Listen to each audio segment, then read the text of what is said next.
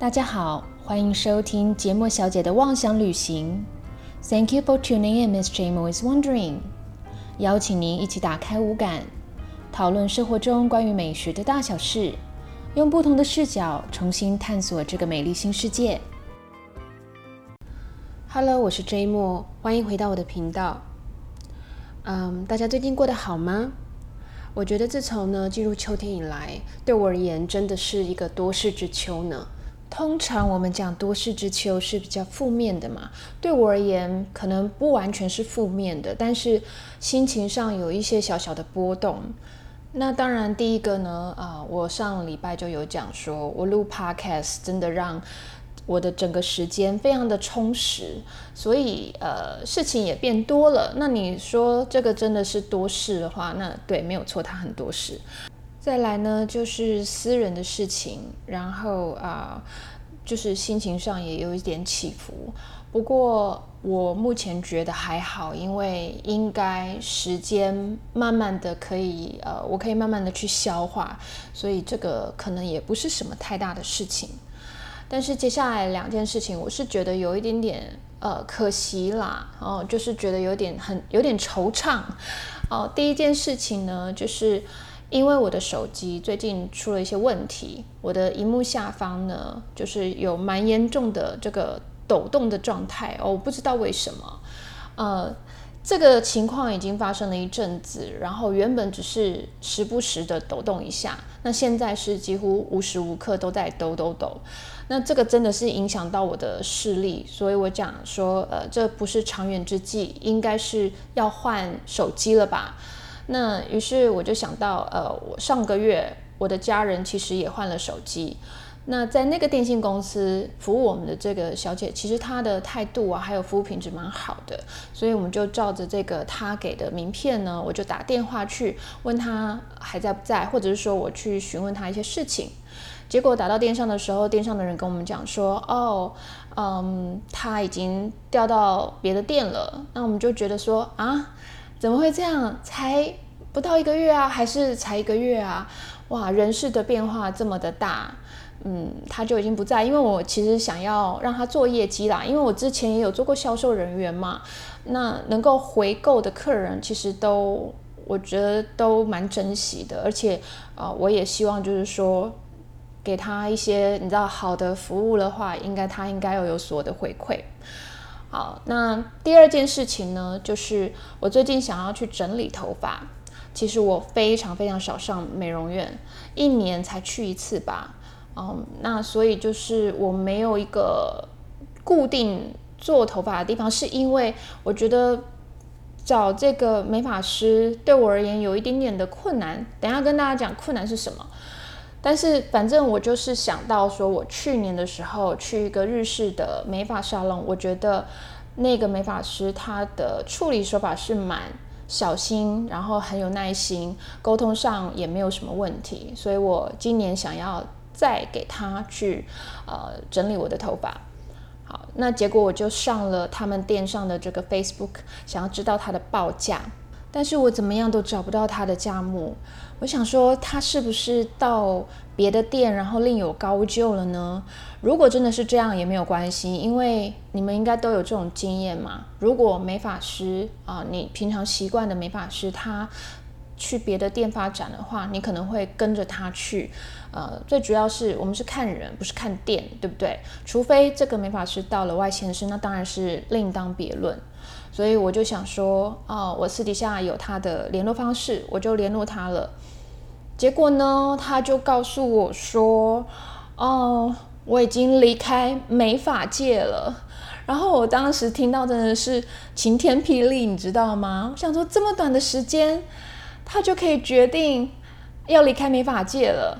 嗯，真的是蛮蛮蛮惊讶的。但是可能对他而言是一个。想了很久的事情，因为我知道他其实还蛮年轻的，也许他有别的规划。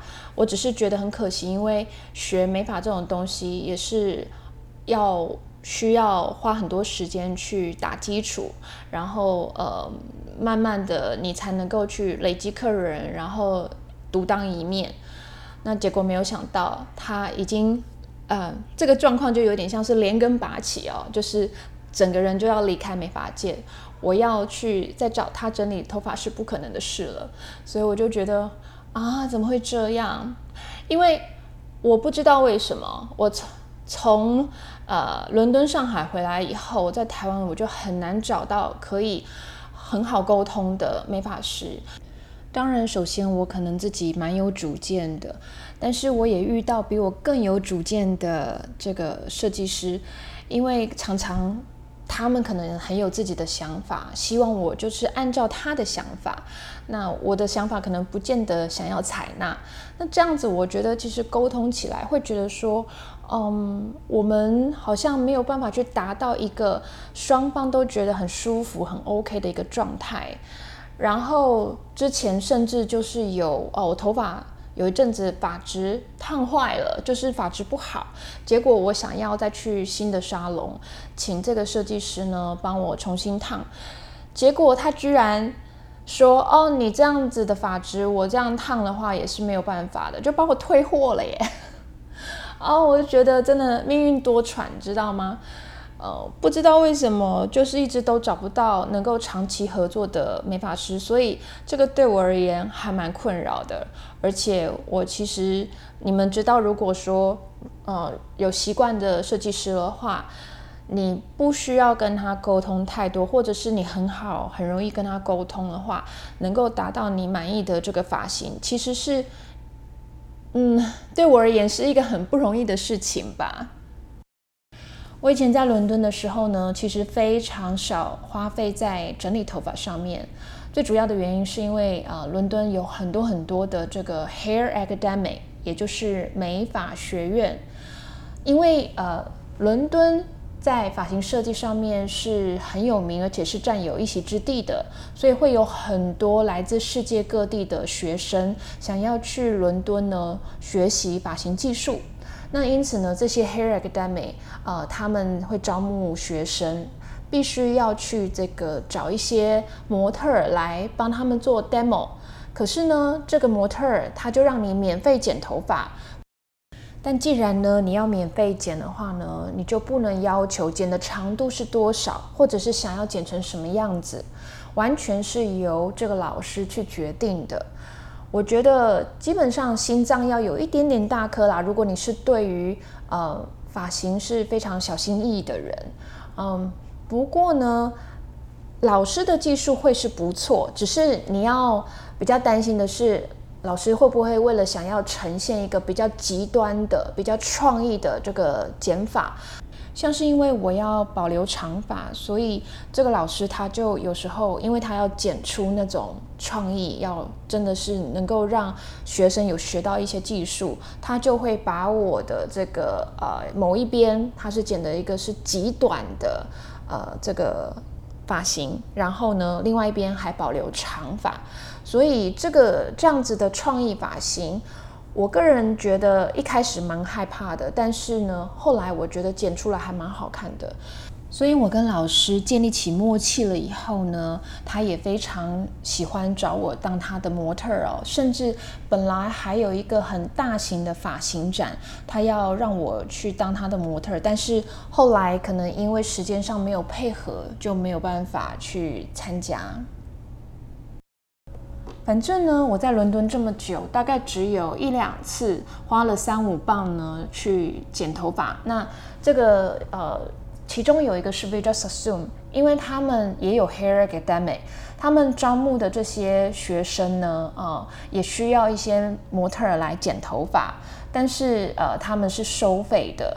老实说呢，呃，这个心脏要更大颗，因为他们还在学艺当中哦，就是还在学习当中。你真的会剪出来什么样子不知道。之外呢，还有他们有一些是来自于呃其他的欧洲国家，嗯，母语并不是英文，所以你跟他沟通的时候是蛮困难的。他们有时候 get 不到呃你要的那个点。好的，那我最近又在网络上找到一个感觉评价还不错，还有他的作品我蛮喜欢的设计师。至于做出来是不是真的能够是我的预期呢？啊，我会再回来跟大家报告的。大家非常不好意思哦，我前面花了一点时间发了小小的牢骚。那现在我们终于要回到 podcast 的部分了。首先，我想要先念一位啊听众他的这个留言，他说今天点进去认真听节目，小姐的声线很适合音频，内容也很有深度，祝节目长红。啊，非常感谢你的留言，然后我也希望我能够继续努力。用很轻松的方式让大家知道有关于美学、时尚还有服装方面的一些小故事啊！但是大家知道坚持下去是一件很困难的事情嘛？希望呢，呃，我能够做到这件事情。好，在正式开始之前呢，我想要重新做一个开场白。历史是由现在和过去不断对话交织而成的。早安、午安、晚安，我是 J 莫。有没有觉得这个开场有点熟悉呀？没错，我就是借用这个有一个 YouTuber 叫做 Hook 啊，因为他呃有一个单元就是在跟各国的人单挑历史。我们今天也要讲历史嘛，所以我就先借用了他的这个开场白。不过我觉得霍克是一个还蛮可爱的人。虽然他刚开始出道的时候，为了要去呃制造一些话题或者是博人眼球，所以他一开始做的影片呢，可能比如说呃一周三餐都吃某一个主食啊，或者是呃做一些让人意想不到的这个道具去做实验。不过呢，当他回到他的专业，也就是他大学的时候，其实是念历史的。哦，所以他做了一个单元，是和各国的人单挑历史，比如说跟法国的库单挑法国史，美国的杜立单挑美国史，还有呃，我觉得更有趣的就是跟歌手瘦子去单挑嘻哈史。嗯，这个其实在比较趣味或者是娱乐性的这个设计下面呢，你会觉得历史相对来讲就不会这么枯燥，然后或者是无趣。呃，所以我觉得 Hook 这个单元呢，我非常非常喜欢看，然后也觉得得到了很多的知识，希望他能够多多的去做这样子的单元。好，终于要回到我们今天的命题了。我今天的命题是从精致到崩坏的二十世纪日本时尚史。好，这个呢，其实是我做完资料以后的一个总结。我这样子回顾。呃，整个从二十世纪开始到结束呢，呃，非常的有感。好，那大家就请听我娓娓道来哦。好，其实我在整理这个日本的服装史的时候，因为我有说过，就是我上礼拜要帮人家上这个课嘛。可是我没有想到，就是呃，这个资料是非常零散的。呃，我在这里呢，顺便呼吁一下，就是我那天去上课的同学，假设呢，啊，老师在上面已经讲的口沫横飞，然后这个天花乱坠，但是你在下面也是跟隔壁同学滔滔不绝的话呢，我建议你呃，也可以回来补课一下哦。好，那其实我在整理资料的时候，如果打日本时尚史。啊，我就找不到太多的东西，因为它可能不是从二十世纪开始，而是呃一个时代一个时代零散在各个网站。但是有一个网站，我发现它其实整理的还蛮仔细的，只不过呢，它是从西元五九二年的飞鸟时代一直整理到西元一三三三年的镰仓时代结束。不知道为什么没有二十世纪的时尚史或服装史。后来我就想到神户有一个啊，Kobe Fashion Bijukan 啊，就是神户的时尚博物馆。那里面应该有资料才对。结果我一看呢，它其实都是一些西洋的服饰，或者是民族的服装，有一点点像是伦敦的这个 Victoria and Albert Museum。就是 V&A 博物馆，它的这个整理的方式，不知道为什么没有呃日本的。好，所以我就觉得还蛮奇怪的。好，各位有听到我前面讲日文有点怪腔怪调的，对不对？那我接下来可能会因为需要说明的原因，也会加一些日文在里面。可能呃，如果你是日语专业，还是你是呃会讲日文的人呢，请不要见笑哈，因为我。的日文有上过课，但是大部分是自学。然后我身边也没有什么会讲日文的人，我没有机会练习。嗯，所以那天我去上课的时候，就是啊，那个班级的，就是那科的老师，他也坐在下面。我就问老师说：“老师，我的发音怎么样？”他就说：“嗯，蛮可爱的。”好，我觉得可能是。啊，用比较委婉的方式说，我发音不是很标准哦。好，所以请各位多多担待，因为还有另外一个朋友跟我讲说，哦，你您的日文发音就是有一点点是外国人在讲这个，在讲日文的感觉。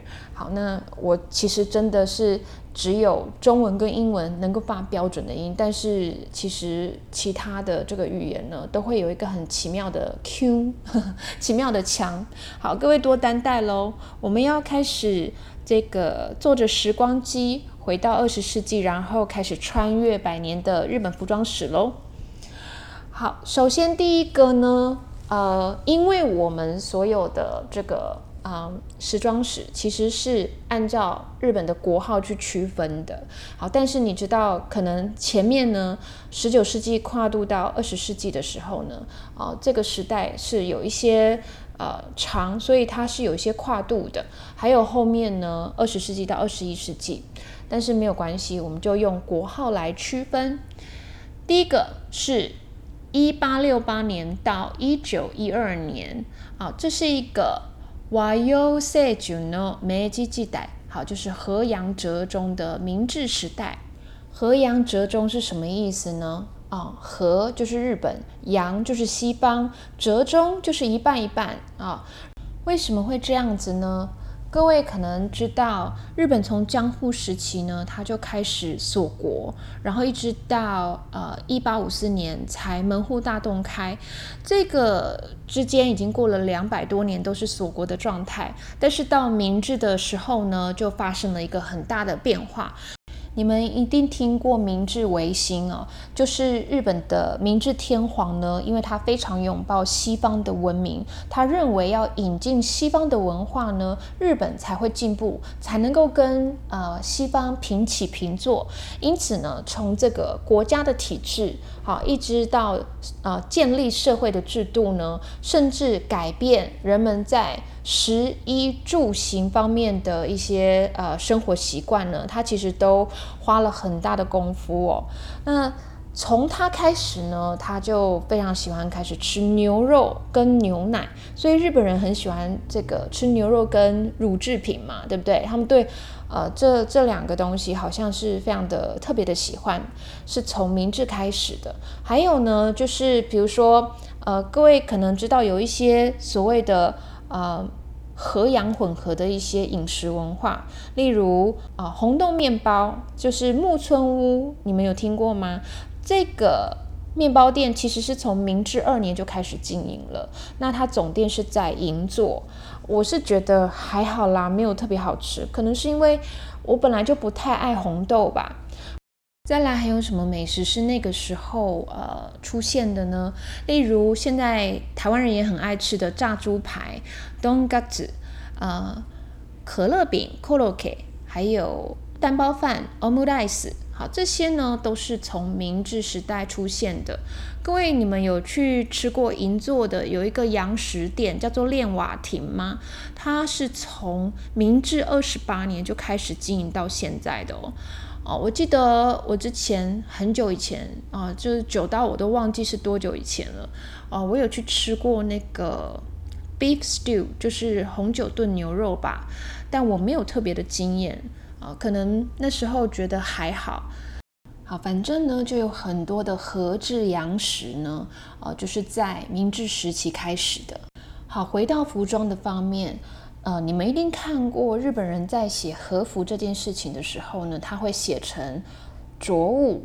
好，着物的着，这个是日本的汉字哦，不是我们真正写中文的那个穿着的着。好，着物叫做 kimono。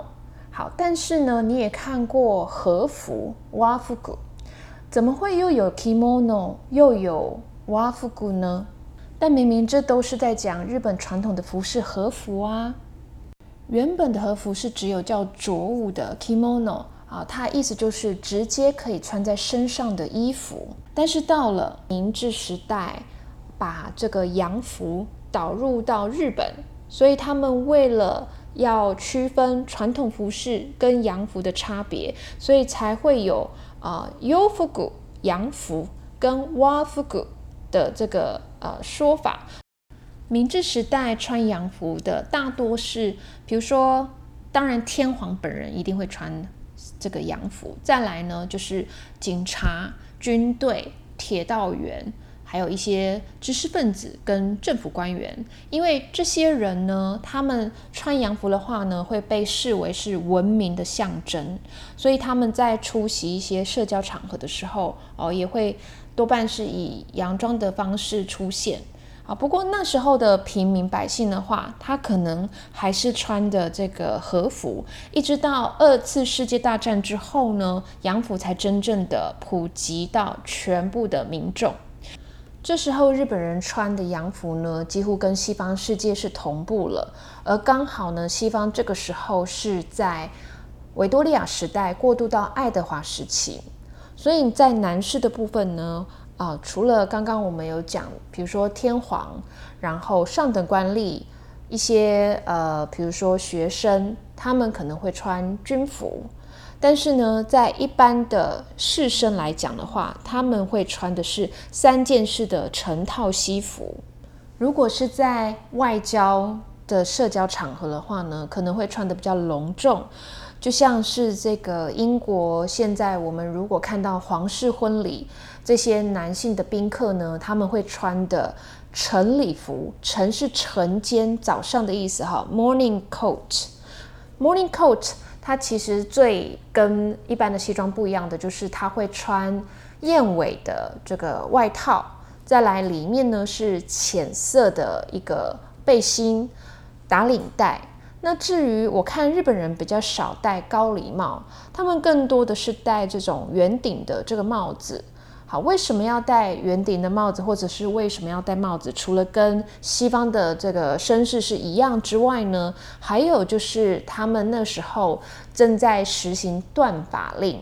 明治维新的时候呢，其实啊有流行一首和歌啊，就是和日本的和的这个和歌。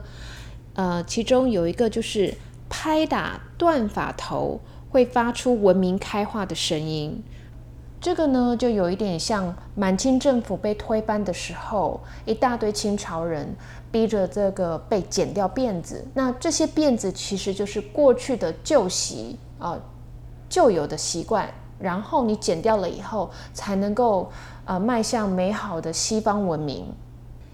以前日本的男性呢，留着一种发型叫做丁吉啊，就是丁字形的发髻。那这个呢，中间会有一条，旁边剃光，但是在头发的两侧呢又有头发。我相信各位看时代剧的时候一定有看过。那这个断发令呢，就是规定，因为我们要开始文明西化了嘛，我们要跟外国人的发型是一样的，要把丁脊给。剪掉，那变成散发或者是散发，就是把头发呢，把它这些髻呀都把它剪散。其实这些剪掉发髻的男性呢，刚开始的时候非常的不习惯，所以呢，他们才觉得戴帽子是比较有安全感。其实这个断发令呢，是从明治四年，也就是西元的一八七一年颁布的。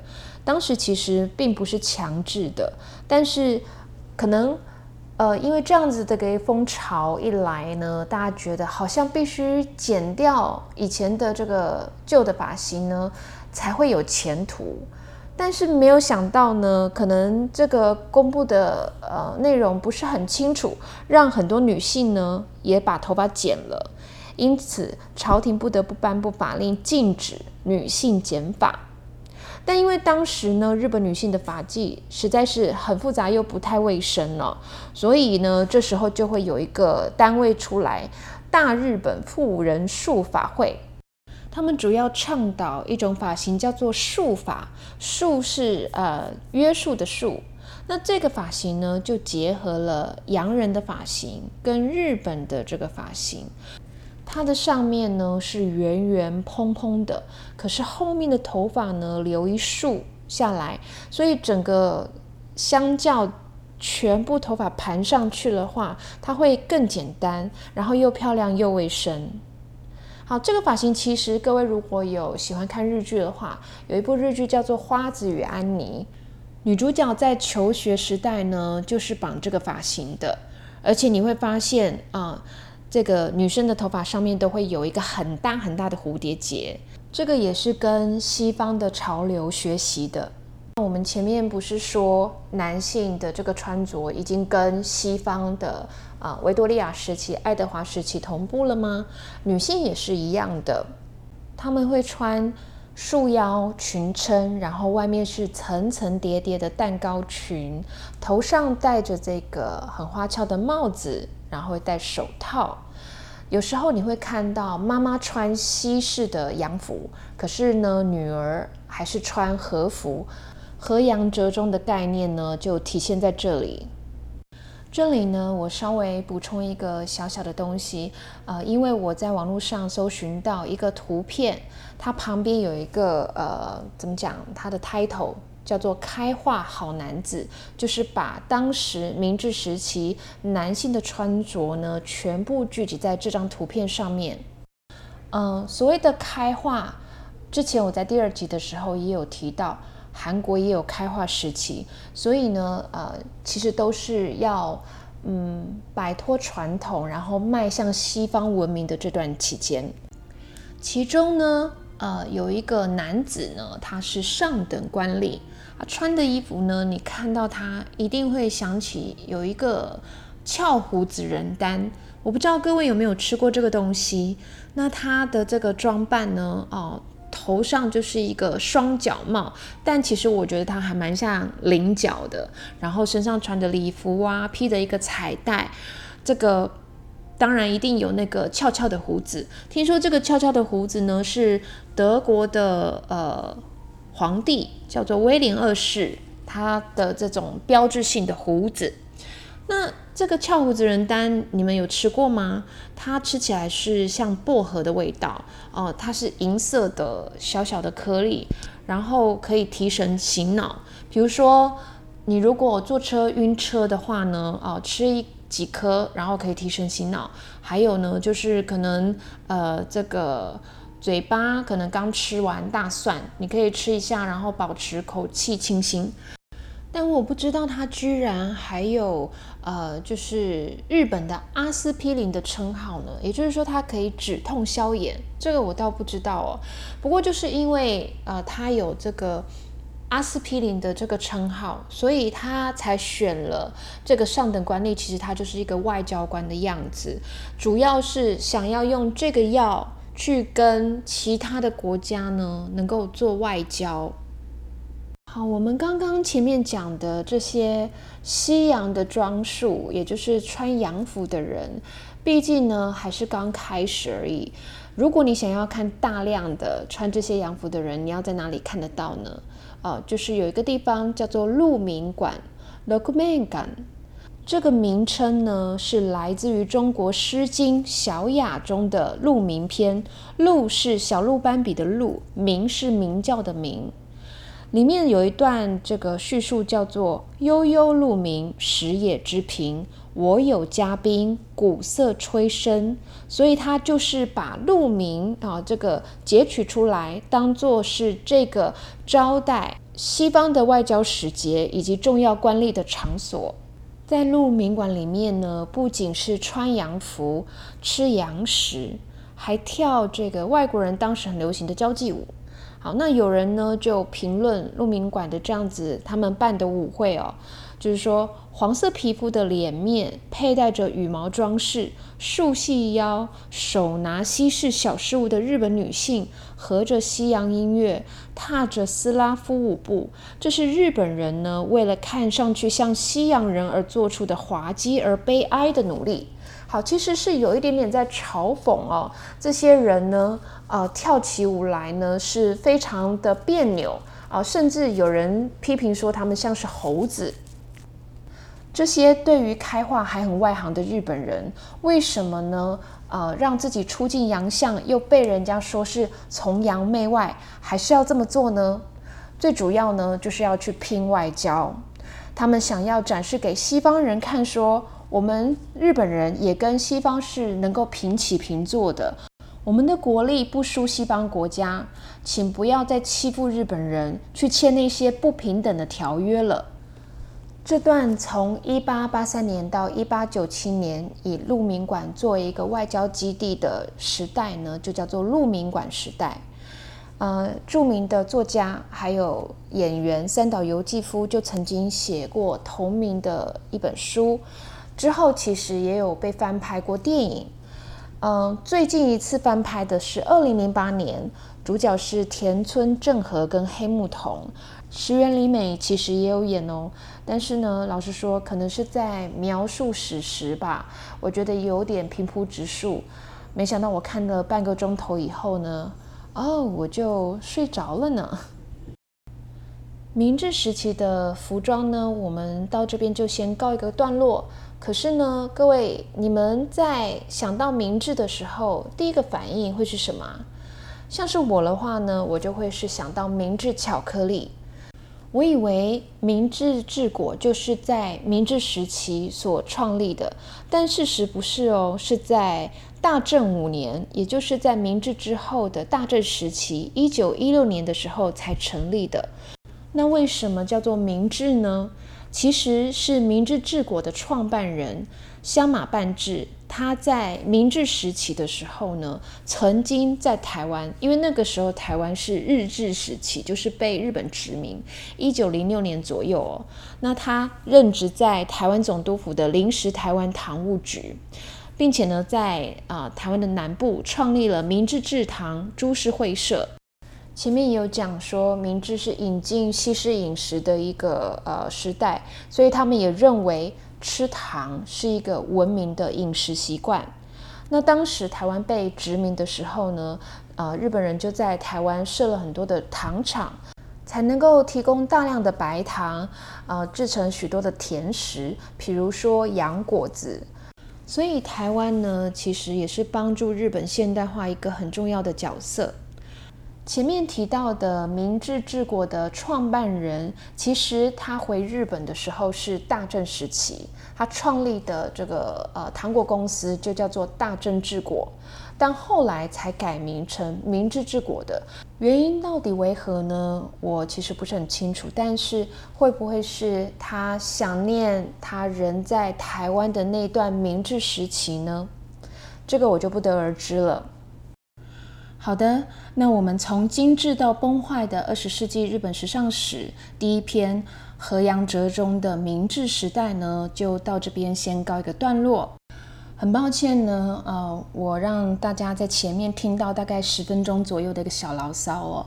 现在跟大家讲说，其实你可以跳过或者是快转，会不会有点太慢了呢？好，我不想删的原因呢，是因为我觉得我也是一个血肉之躯，呃，我也是有情绪的。假设我今天是一个没有情绪的人的话，其实我们请机器人来念稿就可以了。现在呢，呃，你知道 AI 大数据这么厉害，那甚至我可以请这个 AI 帮我写稿。好，Anyway，呃，我前面有提到说，呃，可能最近有一些私人小情绪的波动哦。但在我录完了以后呢，我才发现说，哇，这可能后续因为有一些不可开交的一些展开。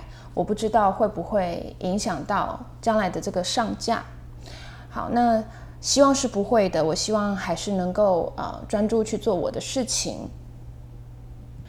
其实我在录明治的时候，我也顺便呢就录了他后面的年代，就是大正时期。可是后来我才发现，这整个音频呢居然有一个小时半这么长。我想一般人应该没有耐心听完一个小时半的音频吧，所以我才会把它拆分成好几集。